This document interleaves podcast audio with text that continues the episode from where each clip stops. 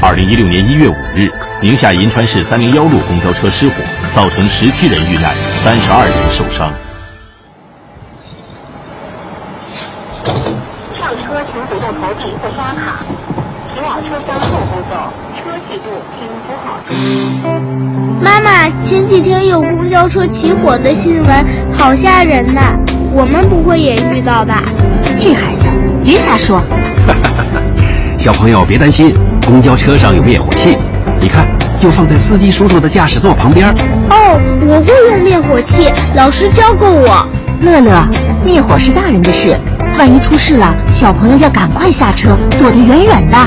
你妈妈说的对，你知道怎么下车吗？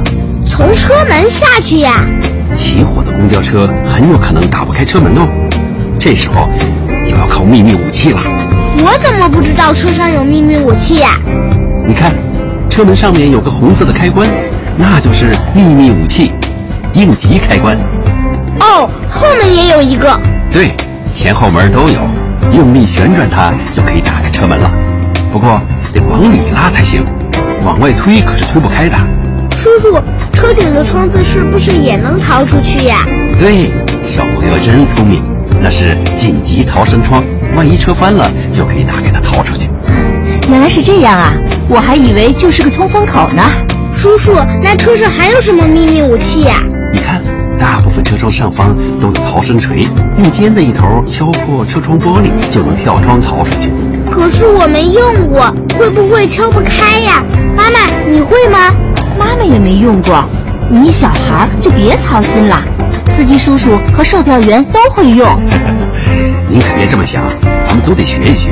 公交车要是着火，一下就烧起来了，会用这些工具，没准能救自己一命啊。嗯，您说的有道理。